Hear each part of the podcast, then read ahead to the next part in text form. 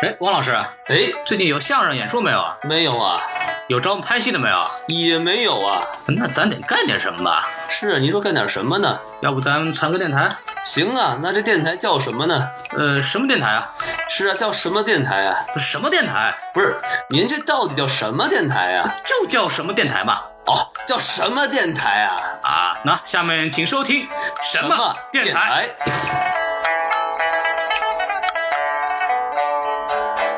请收听下半集。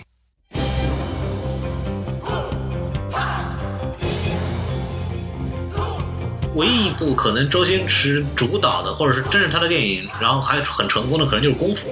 我觉得功夫挺好看，功夫很好看，功夫，少林足球也不错，对，赵薇演的那个。但这个少林足球可能是真周星驰真正开始从单纯的语言和他的自己表演的喜剧，到了一个利用特效来来重新再弄故事的一个，相当于是也是他的一个新的新的阶段了。对，但功夫和呃功夫足球，少林足球，少林 sorry，那拿捏的比较好，但是往到西游降魔、长江七号啊什么的，我觉得没法看了。长江七号，我觉得他自己演的那个角色演的挺好的，所以还挺感人。他演那个爸爸很心酸，最后也没有好下场。那其实就挺挺感人的。就是说到这个，就周星驰的电影，感觉周星驰演的时候会特别特别好。但是你不觉得吗？就是如果是他没有他主演，感觉就非常奇怪。我觉得周星驰身上有一种是那种笑中带泪的感觉，你不觉得吗？对他肯定是这样。就好好笑，好好笑的时候一想，这个人其实也挺可怜的，挺悲哀的，挺挺挺无助的。有两个桥段我非常印象非常深，一个是。就是在功夫里边，他就抢那个黄圣依卖那个小姑娘卖那个糖冰还冰淇淋是吧？然后就是抢回来，然后两个人跑上电车，他跟那个林林什么东西来着的，然后两个人跑向那个电车，然后一边讲哈哈哈哈在那儿笑，笑的都特别难看，你知道吗？就看好像以为他在笑一样，但其实仔细看他很难过。对，就他一个从小就想着想着匡扶正义没有成功，后来无奈成为小混混以后，想做坏事都做不好，然后好不容易做了一个什么事情想发泄一下的时候，发现他自己没有任何东西可以发泄，就是他根根本没有任何，他就没有他的情绪根本就不是一个坏人的情绪，但是他他强做这么一个表情表情，然后就感觉这个人非常的非常痛苦，这个是很感人的。我想到《食神》的结尾不是他做了黯然销魂饭嘛？你看过没有？看过看过看过看过多遍。然后那个那个评委是谁演的？评委不是讲什么什么内力呀、我打松了那个肉啊，什么用了什么掌心弄了个蛋出来啊。火云掌火云掌，对对对，你看周星驰的表情，我觉得也是那种就是笑中带泪，有那种心酸在里面。因为那个饭之前是那个火鸡嘛，那个给他做的那送的饭嘛，对，对，包括还有一个就是叉烧蛋饭嘛，叉就我记得很清楚。叉烧叉烧，那个怎么那话怎么说来着的？你刚刚叉烧蛋，叉烧蛋，对我觉得，因为我那时候看的时候，我还才上中学吧，就我记得很清楚，那个那碗那碗饭，就觉得好记得好清楚，印象好深刻觉。得很好吃的东西，感觉应该就你你当时觉得好好笑，但是一想就觉得，哎，怎么这个戏还有点有点难过，对不对？周星驰很多电影都有这个感觉，对对对，就是笑完之后再回想一下，觉得啊，好像突然很寂寞、很孤单。我觉得这个就是他本身的长处，他本身就应该演这种小人物，然后可能就就就小人物最后命运可能也不太好，他这是他的擅长的一个地方。那你觉得周星驰他做导演以后，他的首先他是是不是真的很适合做导演？然后第二点，他的导演的风格他到底是应该怎么去来来做呢？我觉得他好像真正自己做导演以后，反而没有他他的演戏是演得非常非常好，但他真的开始演做导演，感觉我听过没到那个时候听过好多人讲他做人很苛刻，嗯，他人缘不好，在这个香他港的娱乐人缘圈，非常差，因为我有朋友给呃，就是星辉公司做过做过编剧那样，嗯就是说周星驰是一个很严格，然后严格到很刻薄的人，然后他对自己也很严格，他对别人都很严格，然后非常教条，然后非常的，就是就是他他就非常怎么说呢？他需要别人按照他的想法来做事。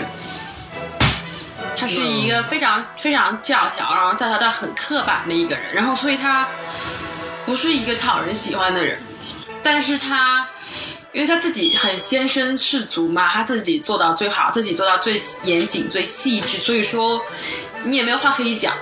因为他自己本他不是他自己就是一个表率，他希望别人都达到他的水平，但别人达不到他的水平。他他很像，就是我知道很多把一在一个领域做到非常优秀的人都有这个毛病。比方说篮球里边，乔丹、科比就很典型的。因为我不知道你对篮球有没有那个认识啊，就是像科比就是很明显带有周星驰风格的这么一个，他跟周星驰其实做人缘法很像。就很差，就在没有哦就没有很好的人缘。他他也很典型的，就是对自己非要求非常严格，然后训练非常非常刻苦。如果他的队友就没有到达他的要求的水平，或者没有他一样刻苦，他就会很瞧瞧不起他的周。星驰我听说也是，他就希望我的有我的演员，包括像他的什么摄像啊、音效啊，达到像他一样的水平，像他一样工作很久，像他一样不吃饭、不睡觉、不休息。如果别人做的不好的话，他就会发怒，就会骂人，然后就会发脾气，所以别人都对他是那种又敬又怕，但是周年很难去亲近他。但哎，但这周星驰这个他他，但他做导演的时候，他其实需要去跟演员去做很多这样的沟通啊，或者什么东西。那他做导演，我觉得他会很辛苦啊。如果他每一部戏都是按照，比如每个人在他每给每个人这样演一遍，然后这么去弄，他他很难做的非常非常长久。这可能他也是他因为几年才能出一部戏的原因。呃然后包括很多他的自己的员工为什么跟他解约？因为星辉公司一年拍的戏太少了，所以他们里面没有足没有足够的戏，没有足够的曝光率，就没有足够的收入。他们可能就，即使他跟周星驰可能没有什么个人矛盾，但是他也觉得选择退出。包括以前那个陈国坤，你知道吗？你不知道就是央视当年拍了一个电视剧叫《李小龙传奇》，啊哈？陈国坤长得很像李小龙，然后他包括他也演了《少林足球》里边那个守龙员，哦哦，对对对对对，确实长得像李小龙。他长得特别像李小龙，然后他就是新辉公司的，就是当年周星驰请他来是给那个《少林足球》里面的编舞，就是他有卖在那个卖那个什么那个那个包子还是什么东西我忘了，赵薇卖那个什么东西，哟，他卖的是个啥呀？对是个面食，是包子吧？好像是个包子，然后是面食。不是他们一帮人在那个面前跳舞吗？那个那段跳舞是陈国坤，对对对对，那段跳舞是陈国坤编的，哦，就是那个演那个守门员那个人，他就很像李小龙，后来就秃的那个吗？啊，是秃的那个吗？不是那个秃的，是那个帅帅小伙儿，哦，是那个好长得好看的那个。对，这有还哦跟守门员一样做这个动作，哦哦哦，知道知道，传迷模仿李小龙嘛。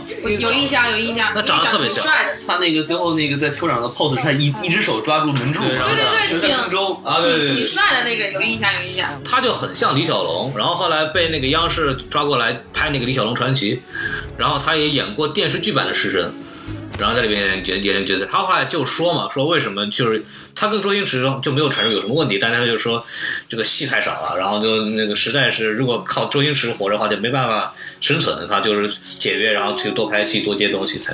你看，像那个吴孟达，他跟周星驰合作那么多长时间，最后也闹得很不好嘛，对吧？这两个人明明面上没有什么问题吧，但是感觉可能也很难再合作。对对对，嗯，但是吴孟达，我觉得跟了那么多年，肯定有点感情吧。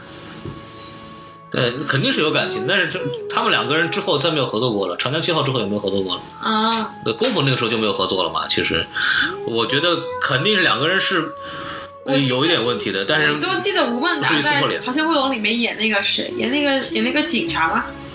演在哪里？《逃学威龙》里面，哦，对对对，他是演那个重案组的那个什么，对对对他搭档嘛，然后那个周星驰演那个周星驰。学生嘛，演周星星嘛。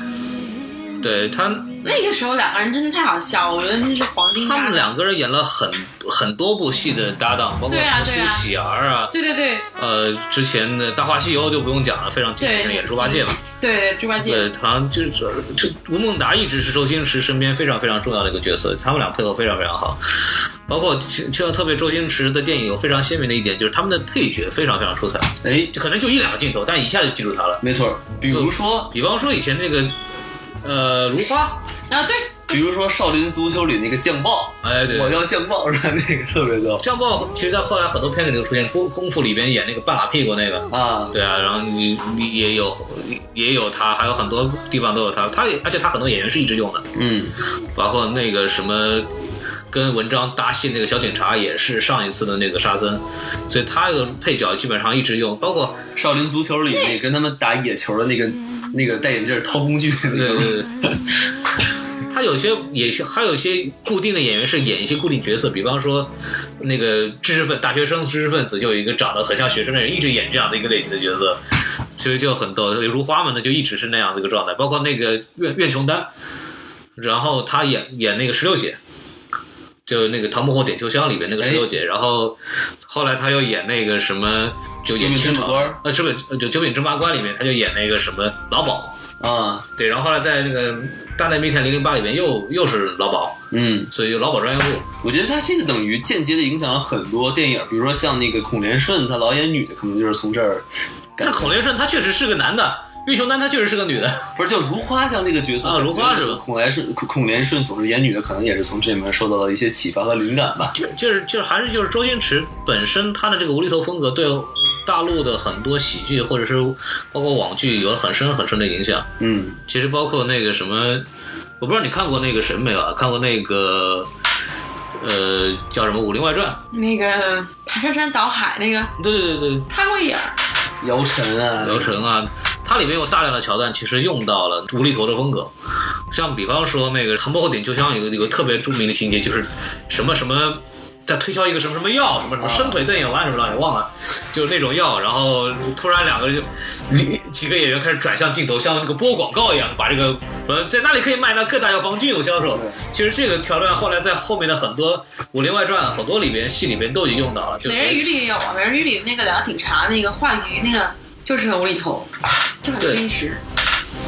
对，他就这个这种风格，他就影响了很多，包括后来那个网像万万没想到啊，这类似的这种网剧，其实里面大量的用到这种周星驰里的一些无厘头的元素，是这它也就成了一种喜喜剧的一种新的规则了。没错。这是一个周星驰非常非常优秀的地方。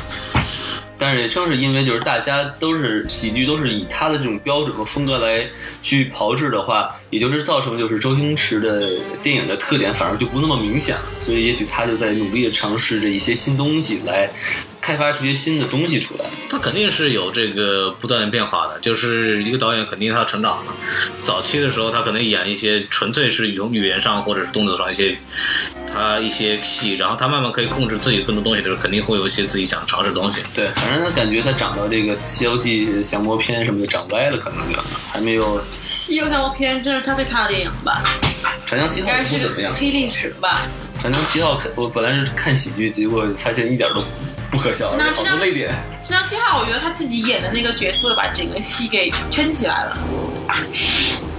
那个爸爸挺挺心酸，但是就感觉就不是一个喜剧嘛，对，就是他的笑点很幼稚，我觉得不好笑，然后并且感觉感觉不是一不看了半天觉得不好笑，反而还很想哭。那个是是挺值得挺催泪的。嗯，嗯，当那个什么，我想到那个，其实我特别想聊这个《喜剧之王》这个问题。我我是个人最喜欢周星驰这部电影，就是他讲，其实他有点半自传、半自传性质的东西。就其实他讲了一个一个小的一个龙套演员怎么慢慢成长起来的。对，他很像周星驰早期的时候演那个，呃，《神雕侠侣》啊，有演一个什么乞丐帮的一个人。他照理说，人家他应该是说你梅超风抓一下，九阴白骨爪，你马上就得死。周星驰就是说，导演，我觉得这个不太好，我能不能再再挡一下再死？对对对，然后这个就特别好，就就然后包括那个什么。里边在戏里边，他说那个什么导演不喊咔就不能停，他一直躺那儿。那个是田文琪，就田，好像他的身边的一个助理叫田鸡，现在外号叫。啊，对，这个是他当年那个人当年的一个话，周星驰就因为那句话把他招到自己身边了，哦所以他后来把这个桥段用到他的这个喜剧之王里面了。他这部戏是自编自导自拍，呃，自编自导自演的是吗？那是自己全部成控制的吧？然后反正他们有一些桥段我记得很清楚，就是他在给那些妓女是吧陪酒小姐上课的时候，然后他们就说你这个死跑龙套的，然后他就坐在那儿带着一个非常尴尬的笑，对不起，我是一个演员，然后重复了很多遍，最后他实在忍不住了，说就算你说我是跑龙套的，你可以把那个死去掉去了这个很很很很可乐，但是很很心酸。但是就是你只仔细一想，就是这部电影是我看了那么多电影，只有这么多喜剧片儿吧，嗯真的是看完之后我会去反思的一部电影，就是觉得好像有一点点共鸣的感觉啊。就那段其实体现出就是说，你能不能给我最后的一点点自尊？对对对对一，点点尊严，让我能够你自自己能过自己这一关，说呢还能继续坚持下去。然后里面还有还有一个是什么？就是他在那个片场去演那个娟姐的那些角色都失败了嘛。啊然后有一个阿姨一直在帮他，你记不记得？啊，对，然后他就在给那个阿姨解释说：“哦，我为什么这么演，是因为什么？斯坦尼夫斯拉夫斯基里面是这么说的。对对对然后那个阿姨就一直在重复一句话：“说我根本就不懂你在做什么呀我根本就不懂你在做什么。”其实你仔细一想，这个感觉就是周星驰在跟别人说，就是你们不懂我，对吧？就是我这么努力，但是你们不懂我。它它里面其实还有那个，你知道成龙不是客串了那啊，对对，成龙还客串了。就是说哎死给我看，咔一死是挺好的。嗯，其实就是然后周星驰还问他：“哇，你怎么演的这么好？你是不是以前学过学过演戏啊？”我说：“我没有啊。就是用心用心就好了。因为用心很奇怪，到后来包括在那个《师生》里面也是，呃，这个呃做那个什么双氧双氧水那个什么东西，做了一个那个什么双氧那个水，拔丝一，个心，对，然后也是用心，知道都要做做饭要走心。他都食神我觉得他好笑，因为特别特别有感触。其实像香港的一些街头小摊，那些他卖的那些什么牛丸呐、嗯猪口都是猪血嘛，什么猪皮啊，我觉得哎特别特别市井，有市井风味。像你小小时候那个，他其实像你小时候有这些那些东西吗？就是你在生活的时候，有啊有啊就是牛杂面，有啊，它全部都是全部都是取材于生活的，所以我觉得特别特别有亲切感。然后他讲的那个什么什么，我听他讲那个猪血嘛，嗯，是什么两个恋爱的猪抽的血，你记得吗？啊，对对对对对，然后那个情比金坚什么的。对对对，然后那个情比金坚什么什么什么鱼，你知道吗？他说那个鱼一生只恋爱一次，然后把那个鱼的肉给拿出来炸成鱼丸，然后最后不是还有那个叫什么什么什么百转千回猪大肠，啊，对对对，对对对，最后就是一碗那个那个那个杂碎面。对面嘛，就是那个猪杂猪碎面嘛，特别好笑，我当时看到都快笑到抽过去了。你看的时候还粤语版是吧？对，但我不是你翻译过来，好像觉得跟我们那个国语版的词儿应该差不多吧？应该是啊，对啊。就我看的时候就反而就没有那么那个什么，很明显的觉得特别可乐。我我也我觉得是不太是太搞笑。对，我所以我我在想的是，是不是粤语他用粤语说的时候，那个感觉是不是和那个国语版不一样？不是你看的时候觉得它特别的生活，它里面那些人叫卖啊，嗯，讲话腔调就跟你，比如说你去你家对面的那个大妈那个摊子上买买一碗猪红面一样，而且它东西都是你每天吃东西嘛，对，鱼蛋啊、牛丸啊、猪血、猪皮啊，都是就是很平常的东西嘛，可能因为我们这个地域有人。就好像你你日常生活中的事情，然后被它升华成特别可笑的东西。就是这个还是个地域问题。对对对，就像我们可能听这个没没有什么反应，可能要卖一什么沙县小吃什么的，卖我们可能就是卖一个什么百百转回城大胶圈儿，你可能哇有点搞笑，没有没有那种没有那个没有那种胶圈，知道吗？太大了胶圈这都是圆的，啊。胶圈是北京的一个小吃啊。哦，对对对，然后那个就还是一个地域问题，我觉得其实很多东西可能真的就是我们看可能没那么可乐，就包括这个其实这个周星驰这部电影，你看国语，我们小时候看都是石斑鱼配音，对吧？你看过那个石斑鱼配音的电影就是国语版的周星驰电影，没有，没有是吧？不是应该都是一样的吗？不一样。它有一个专门御用的配音来给他。哦，对，这啊，你你就没有听过那个人的声音是吧？你就一直没有都，是看粤语的。一直感觉我们就是，其实我们的周星驰其实就是石斑鱼老师，就是石斑鱼是周星驰在国语的御用配音，但是周星驰本身讲话的腔调，他能学出来吗？这不一样。不一样，就他用的是另外一种他自己的处理方式，但是很成功。就是我们一想到周星驰都是啊哈哈哈那个声音，你知道吗？就是他笑的时候，这样子。就是没心没肺那个声音，那个是那种很尖，他跟周星驰说话声音完全不一样。但周星驰是那种特别夸张、特别搞笑的那种。对他就是他的声音也非常夸张，就是他的风格不一样。周星驰声音其实没有那么尖利，他还是那周个星驰没有啊？对啊，他在那个石斑鱼的声音就是很尖利、很高亢，然后就是很夸张跟。唱京剧一样的声音吗？呃，呃我虽然不想不想这么说，因为我很喜欢京剧，但是但是就是说，你基本上可能就是比较尖利、比较夸张那种说话，就是什么什么，还里边一个台词什么什么，还玩个球，我就是那种感觉，你知道吗？就是他是那种非常夸张那种声音，放他，所以我就想着就是说，我们看国语的时候，可能看看跟看粤语的时候应该是两种感觉，就是因为我在看周星驰电影时候，有有很多桥段，我是没有搞明白为什么可乐的。就是但是观众觉得啊这个特别好玩，但是后来我发现，就是国语和粤语，它不但说是。呃，这个台词我是用国粤语口音还是用那个国语来说？他是把台词的意思可能全部都改掉了，就本身这个话怎么说都已经改掉了，为了符合让我们能听懂，所以他会肯定会有。它里面有好多口语，像什么扑街啊，扑街呀。抛该它还留下来了，就觉得还对啊，扑街是留下来了，因为我们也知道扑街什么意思是。哎，但是我看那个是什么赌侠还是赌圣，然后里面有一句就是吴孟达说，呃，就是他，你看过赌圣吗？就是他呃们特异功能，对，那个周星驰有他从大陆来了一个大陆仔，然后有特异功能那个亲戚吴孟达是他亲戚，找他叔，然后吴孟达发现他有那个可以看那个牌，啊有特异功能，看过看过，然后他就以前看，对他就给他解释说，特异功能的话，就是如果你把这些钱如果用在不正常的途径上的话，你就会扑街。扑街，但是但是普通话就变成你就会摔倒在街上。呃 是是他这么说的吗？对对对对对，就是啊普通话的翻译就，如果你这么做的话，你就会摔倒在街上。我说哎，所以这个情绪马上就不对了。对啊，摔倒在街上。我为什么要摔倒在街上？对啊，我摔倒了又没有人敢扶。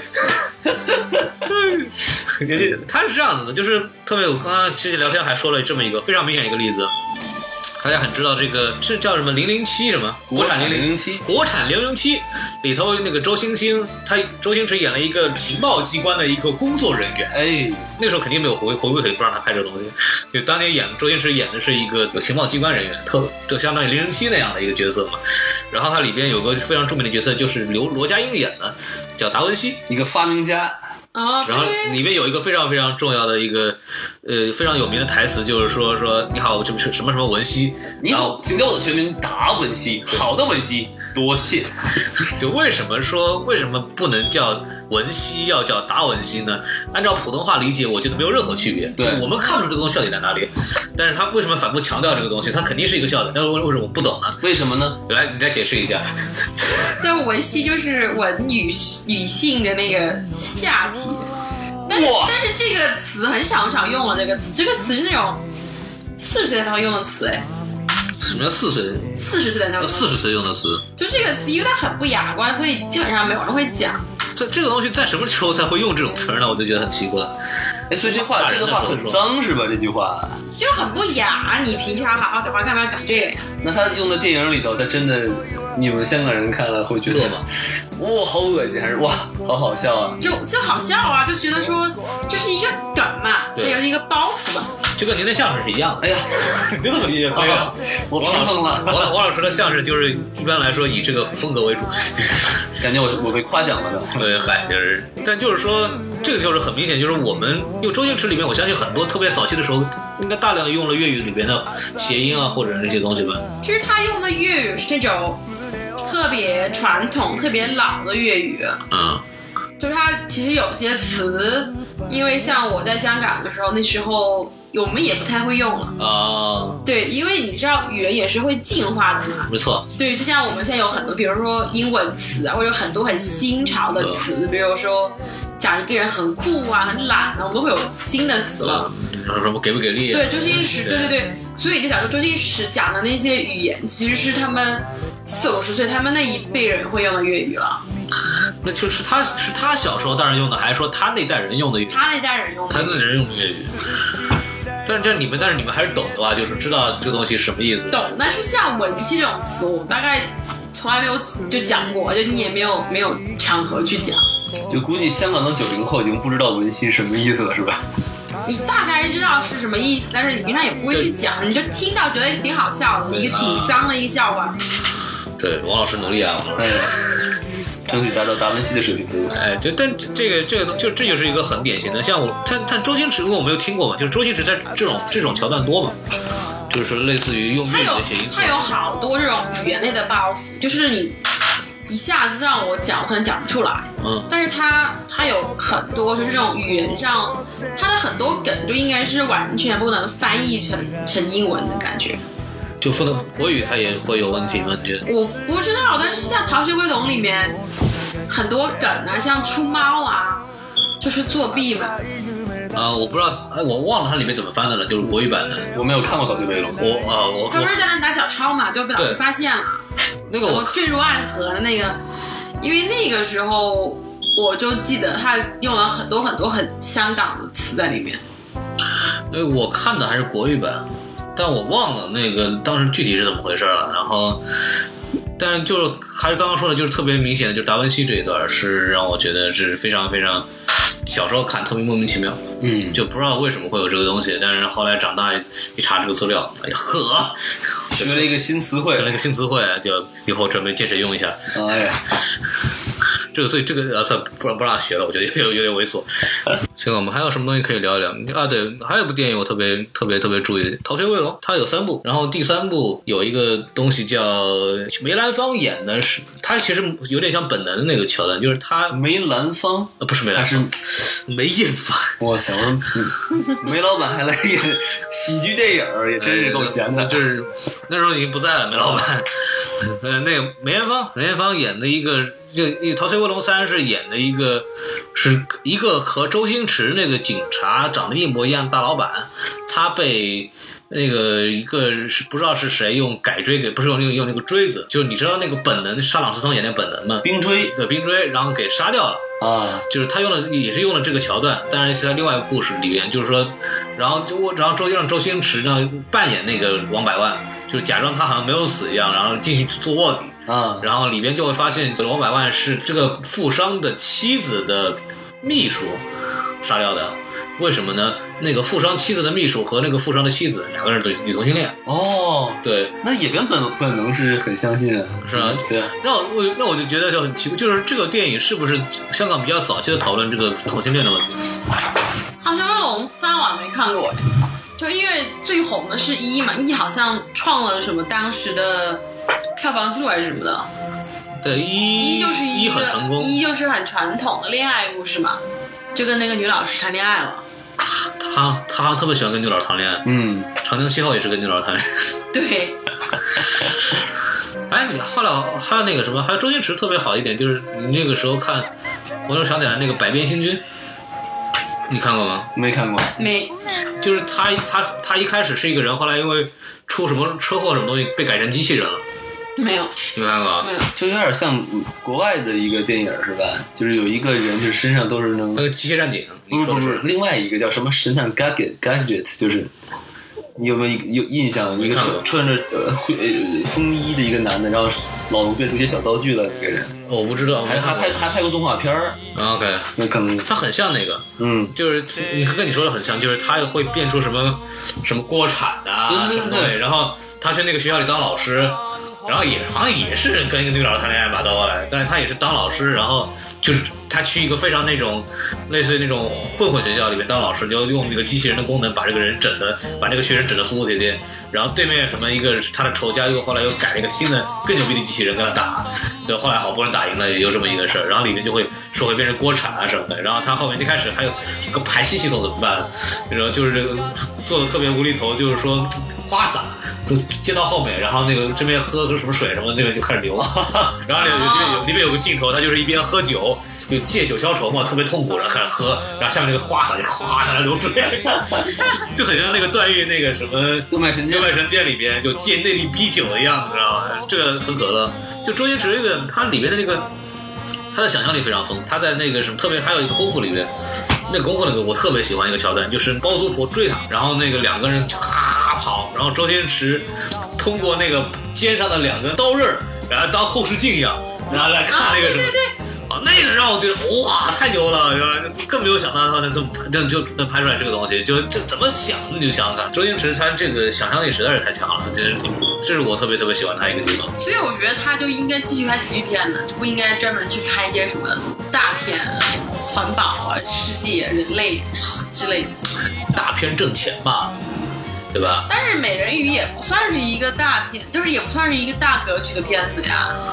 但起码特效它也用了吧，就是那种特效太太太不好了吧？就好像就是渣特效特别厉害。那个《大话西游》有没有看过？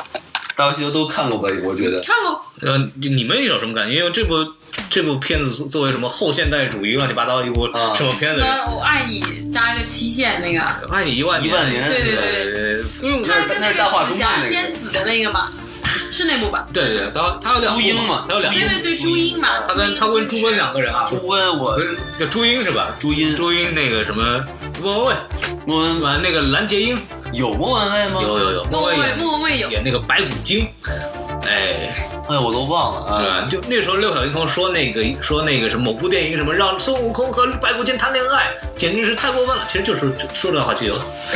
对，我觉得《大话西游》你看完什么感觉？因为他的那个梗虽然后来都被玩烂了，但是他当时拍出来真的挺浪漫、挺感人的。因为我因为我后来看了很多影评啊，都没看懂，就是各种解构，然后说的那个各种感情什么乱七八糟的东西，然后他拍的很感人嘛，就是他跟紫霞仙子那一段，那个一万年那一段，就是你第一次看的时候不是很感人嘛？虽然后来这梗已经完了，现在你现在你演你觉得不稀奇，但是他当时他是第一个哎，对第一个孙悟空跟白骨精谈恋爱的人哎，他是第一个那么浪漫的那个，对，但是因为我，因为我第一第一是因为我我在看，因为我看了很多所谓的影评，就讲这个《大话西游》里面有蕴含的很多乱七八糟的这种东西。第一，我没有看出来，我实话说，可能水平不够。呃，然后他是少数几个就是星爷的电影票房不好，但是呢，他之后呢反而就是火到不行了。因为我看的时候才初中嘛，那时候看所以你那时候看的时候没有有什么感觉？就觉得很感人呐、那你后来在大了以后再看过没有？再后来的话，你就觉得这个东西已经被过度过度的使用了，你就反而不想看了。它的梗已经被抄到，就不知道会不会被抄了。因为我看完的，我看的时候就比较大了。我看的可能我真的是在本科的时候，真的是就完整的看了两部，整个两部那个《仙履奇缘》和那《大圣娶亲》。我看完以后就是感觉，第一是很有意思，这个想法很有意思，因为我老婆穿越过去，对对对我像里面还用过这个是吧？嗯，对，然后怎么着就看到一个什么姑娘，然后还有一个什么一万年誓言，然后她跟她跟白骨精和这个紫霞仙子两个人的爱情故事，其实她当时错位回去是要穿越回去是要抓需要找那个什么白骨精对对对，然后结果发现他就莫名其妙的跟紫霞仙子那个在一块儿，然后后来紫霞仙子后来被证明其实是白骨精他们那个师傅什么东西的，就是它里面有很多，就仔细琢磨它，里面有很多小的彩蛋是里面有互相有关系的，但是我后面就没有明白，就第一第一个是那个什么，就是在最后一句话什么这个人活得像狗一样，到底什么意思？你们你们那个当时看的时候是什么感觉？就这句话，它其实呢是周星驰之前被别人说了说过那么一次。是吗？就是之前之前周星驰还没有出名的时候，他演到别人的电影里电影里去演电影，然后他就是很认真嘛，很拼命。对，然后那个忘了是导演还是什么人，就就骂他说你干嘛这么认真，像条狗一样。嗯。哎，他就把这句话记住了，就用在这个里面，感觉是一种自嘲的感但觉。但这个句话在那个电剧情里到底是什么一个意思？觉得为什么到后来要说这句话出来？因为他那个看的是孙悟空嘛，浑身都是毛，然后他就是他，你就是不是，不是看毛都是狗啊！啊，不是就感就感觉嘛，就是你最从最肤浅的意思去理解是这个意思。嗯呃，但是它里面，就我很想知道它到底是一个什么样的含义，为什么要有这句话？我一直我到现在没有看明白这个东西。因为他那个时候等于算是这个这个孙悟空的一个，其实并不是他的准师，其实仅仅是一个路人而已。啊、但他呢，就是看孙悟空自己感觉看到自己之前的影子嘛。但那个人不是孙悟空，那个人是在台在那个墙上那个人对他不是孙悟空，哎也不是转世，啊，是根本就没关系。但是就是在这个孙悟空的眼睛里头，他仿佛看到了就是自己当初的那个感觉嘛，所以就推了他一把，让他们俩在一起了嘛。墙上的那个人为什么要说这句话？我就感觉他很无知嘛，就他并不知道怎么回事儿。不，那是那是墙上的人说的，不是孙悟空说的。对呀、就是墙上的人说的呀。那墙上人墙上的人很无知嘛，他根本不知道怎么回事儿嘛，他被被孙悟空附身了一下，然后就那他但还是没有理理由说这句话呀。就是给给他这个幸福的人，他其实根本就不知道怎么回事儿。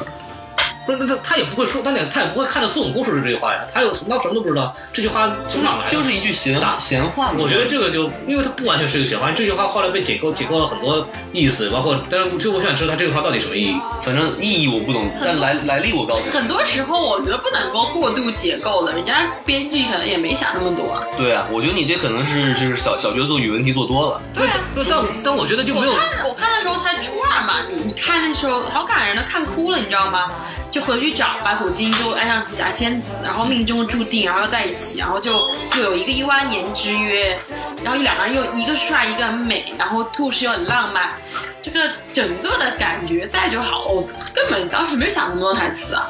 因为我就觉得，因为我觉得这句话这句话没来，包就突然说这句话，因为我很很很多时候拍电影都是被过度解读了，你知道吗？因为我就是说每一个台词啊，在我看来，它都一一定是有一个背后逻辑关系的。就为什么说这句话，它一定是有你有一个意义的。如果它没有这个意义，这句话台词就不应该出来。哎，锤子，我觉得这这么说来说，这个这句台词非常的好，你看引起了孔老师的深思，是吧？对，一直在琢磨，哎，这是一个非常优秀的台词。因为因为我当因为我们两个在说相声的时候，我们不是还讨论为什么要有这句话，它一定是在后面是有用的。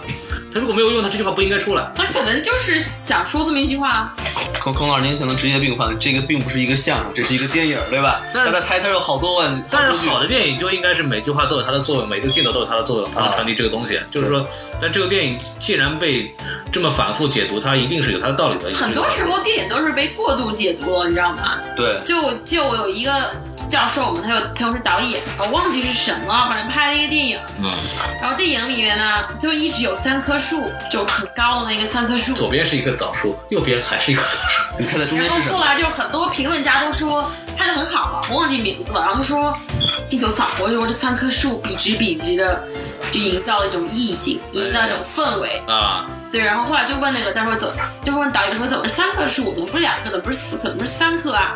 导演说因为就三棵，在边上就是一个就是一个那个工厂，你就不能拍了嘛。你知道吗？就取景的时候取那个一片田野。边上有个工厂，那那个工厂不能拍嘛，你就去他到他到那边，正好三棵树在那个镜头就三棵就拍了呀。然后想到那个什么，忘了谁的文章被录进那个什么语文那个阅读分析，说当当时什么窗外下着雨，说为什么作者要写这句话？他的那个就这句话，他有他印证了什么？想表作者想表达什么样的东西？然后当时采访那个作者，他说当时我写的时候，那个就是下雨，加进去，所以所以有任何意思。所以龚老师您可能真的是想多了，我觉得。而且他一句话一个台词一个电影，每个人的看法都不太一样，没有一个统一的一个答案，我觉得。就是说，就是这个意思。我觉得他把这个句话放在这儿，你有你自己的感悟，那就是 OK 了，没有必要大家非要有一个统一哈。大家这正确的理解没有错与对，我觉得。嗯，这确实是。那王二，你当时看《大话西游》有什么呃很直接的感触没有？我当初看的时候，可能这个情商和智商还完全没有开发吧。对对对。我就觉得看完之后觉得哎挺乐的，然后后面还挺感人，就没有想这么多。然后直到看完之后，可能几年之后吧，当这个大家都开始去研究这个《大话西游》的时候，才发现哦，有这么多深刻的东西呢。对，我也我也是这么想。我我我我我我现在在看那个豆瓣影评，我都看傻了。我靠，这个文章写的比剧本还长，然后觉得很崩溃，然后完全没看出来。因为我当时看的时候，一个印象就是蓝洁瑛很漂亮，嗯，就是她那个刚出场以后，在那个池子里洗澡那个镜头很漂亮。蓝洁瑛的那个脸真好看，好看。谁是蓝洁瑛？就是那个一开始有一个，呃，就就是他开始来找孙孙悟空，不是在里面演个小混混至尊宝，那个山贼啊什么东西。后来不是一个女的进来，然后就是什么要借什么那个地方借宿，然后晚上对对对，然后晚上在那个洗澡的时候一回头，然后脸白白特别白。然后这个整个拍的非常唯美，真的漂亮。后来蓝洁瑛因为各种原因，后来精神病啊疯了什么的，其实想想想起来也是。蓝洁瑛当初在香港是特别好看的女明星。真是漂亮，那时候看真是漂亮。呃，现在我就我对这个《大话西游》非常印象深刻，就是一个他洗澡那个。我，洪 老师，您是当黄片看了吧？黄片那就不光洗澡了。哎呀，那那那个就是只有洗澡，还有就是朱茵。朱茵也好看，漂亮。朱茵朱茵其实就是因为这个电影红的，我觉得。她真的是那个把那个小姑娘那个天真烂漫那个感觉就演得非常非常好。对。而且她是有演技的，不像林允那个就是。你想现在哪有这样的演员了？你想现在你想看什么杨幂、刘诗诗，哪演得出朱茵当年那个天真、烂漫那种、那种年少年少的时候那种？那个时候朱茵可能就比较天真。对对对对对，你看她现在再演，她演不出来。不是，我说你想现在你找个女演员，随便谁杨幂啊、刘诗诗来演，演不出那种天真烂漫那种。特别可爱，特别童趣，特别无瑕的感觉，哪有？现在给不出来。那小孩儿那个心态心态不一样了。对，早熟。那包括那个什么，那个时候张张艺谋拍那个 《山茶树之恋》，那是山山茶不是《山茶树之恋》，然后挑那个女演员，就是也是挑了半天挑不出来一个任何一个满意的，就是想找那个清纯气质的那种演员，打死找不出来。对，后来找了个周冬雨，这个清清清纯气质，我感觉就是说，要不你就真的是不谙世事是吧？对很清真清纯。张柏芝要不就是那个时候就那个那种气质比较明显的，对，要不张柏芝天生就是那种对。敢爱敢恨，她天生就就就是那种天真烂漫、真性情。对。他演那个《喜剧之王》是他演的吧？对。对，就要要不就是说你真的是这个人世故成熟到，就是你可以装到青春，别人看不出来是吧？就是那个演那个你看张柏芝笑的时候那种笑容多么灿烂，对我我后来看他很多照片挺灿烂的。尤其是和陈冠希在一块儿的时候。哎呀，这两百多张，我我没有全部看，我没有全部看，看满了要犯法的，我操听说。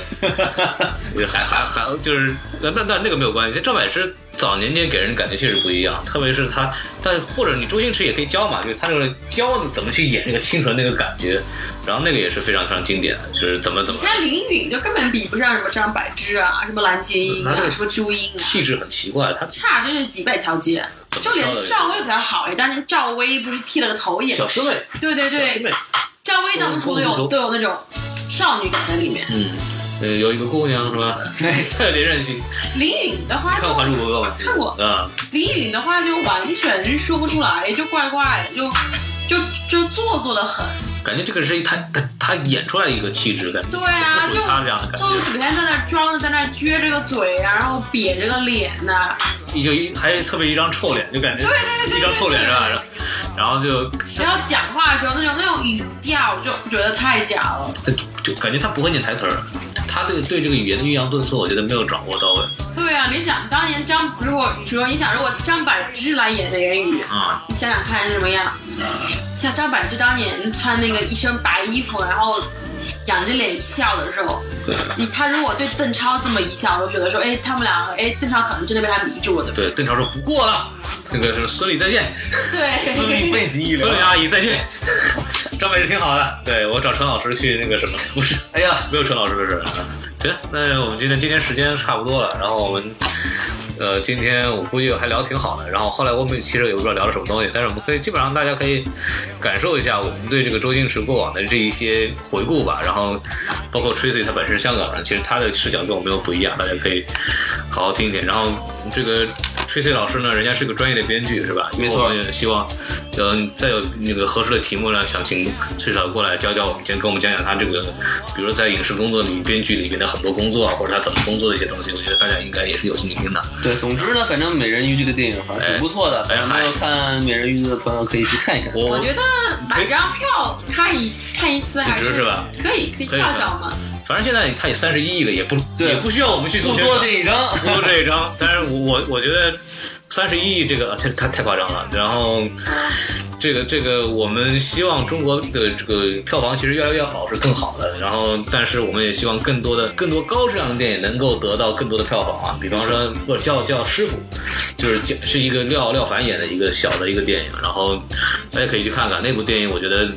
把这个天津武行的这个东西演得非常非常好，呃，其实他一一部一部没有天津天津味儿的，一一一句天津话没有的天津武行的故事，然后据说只有一句天津话啊，。对，他的总导演叫徐浩峰，他是那个王家卫的那个拍那个《一代宗师》哦一代宗师》，然后那个武术指导是徐浩峰，嗯，就然后他徐浩峰拍了一部电影叫《师傅》，然后这部电影好像票房就排片排片很少，然后票房一般，但是这部片子我觉得非常不错，大家可以看一看。然后这种美人鱼这种片子嘛，大家有点偏商业了。合家欢，大家看了一乐，然后开开心心的过一个年，我觉得就非常不错了。商业片对最重要的点就是你看着特痛快，看完之后。那我我美人鱼的话，起码我看了之后不会骂人，我会觉得说花了这十一块半，还是可以可以接受的。像那个什么，我看你看了《三打白骨精》没有？没有，那个是看了可以骂人的片子，大家大家一定要去看，一定要去看啊！锻炼一下自己的骂人技巧。哎呀，我天哪，真的是受不了这些。然后我们今天就讲到这儿吧，一个小时三十七分钟了，我觉得聊得够呛，我觉得可以剪两期出来。然后我们谢谢 Tracy 今天百忙之中抽出时间来，然后我们以后有机会我们下次再聊。哎，希望大家继续支持我们什么电台。插播一下，我们这个电台的收听次数已经超过了一千了，然后谢谢大家支持啊，然后请大家继续安利节目啊、转发啊，各种渠道帮我们去宣传一下，然后我也不给钱是吧？对。太大方了，冯老师。就就是说，哎，希望大大家如果之前听我们节目，也希望继续听下去，继续听下去。然后如果那个什么有什么意见，欢迎给我们留言，然后也可以发发邮件给我，是吧？我也不一定回。那个什么，特别大牌。但是打钱是没有问题的，可以找我，然后我把微信给你，给我打两块钱。好，孔老师，孔老师，太激动了，太激动了。今天先结这一期，年也过了是吧？大家开学愉快，然后继续该干嘛干嘛。好嘞，拜拜。好，拜拜。嗯。拜拜。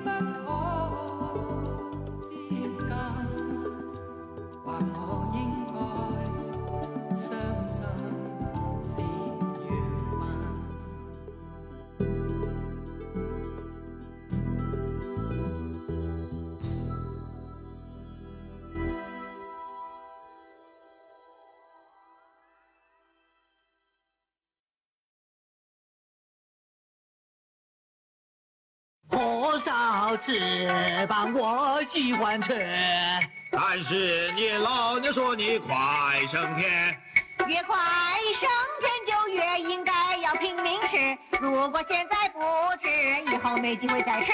你真的快升天，我真的快升天。如果现在不吃，以后没机会再吃。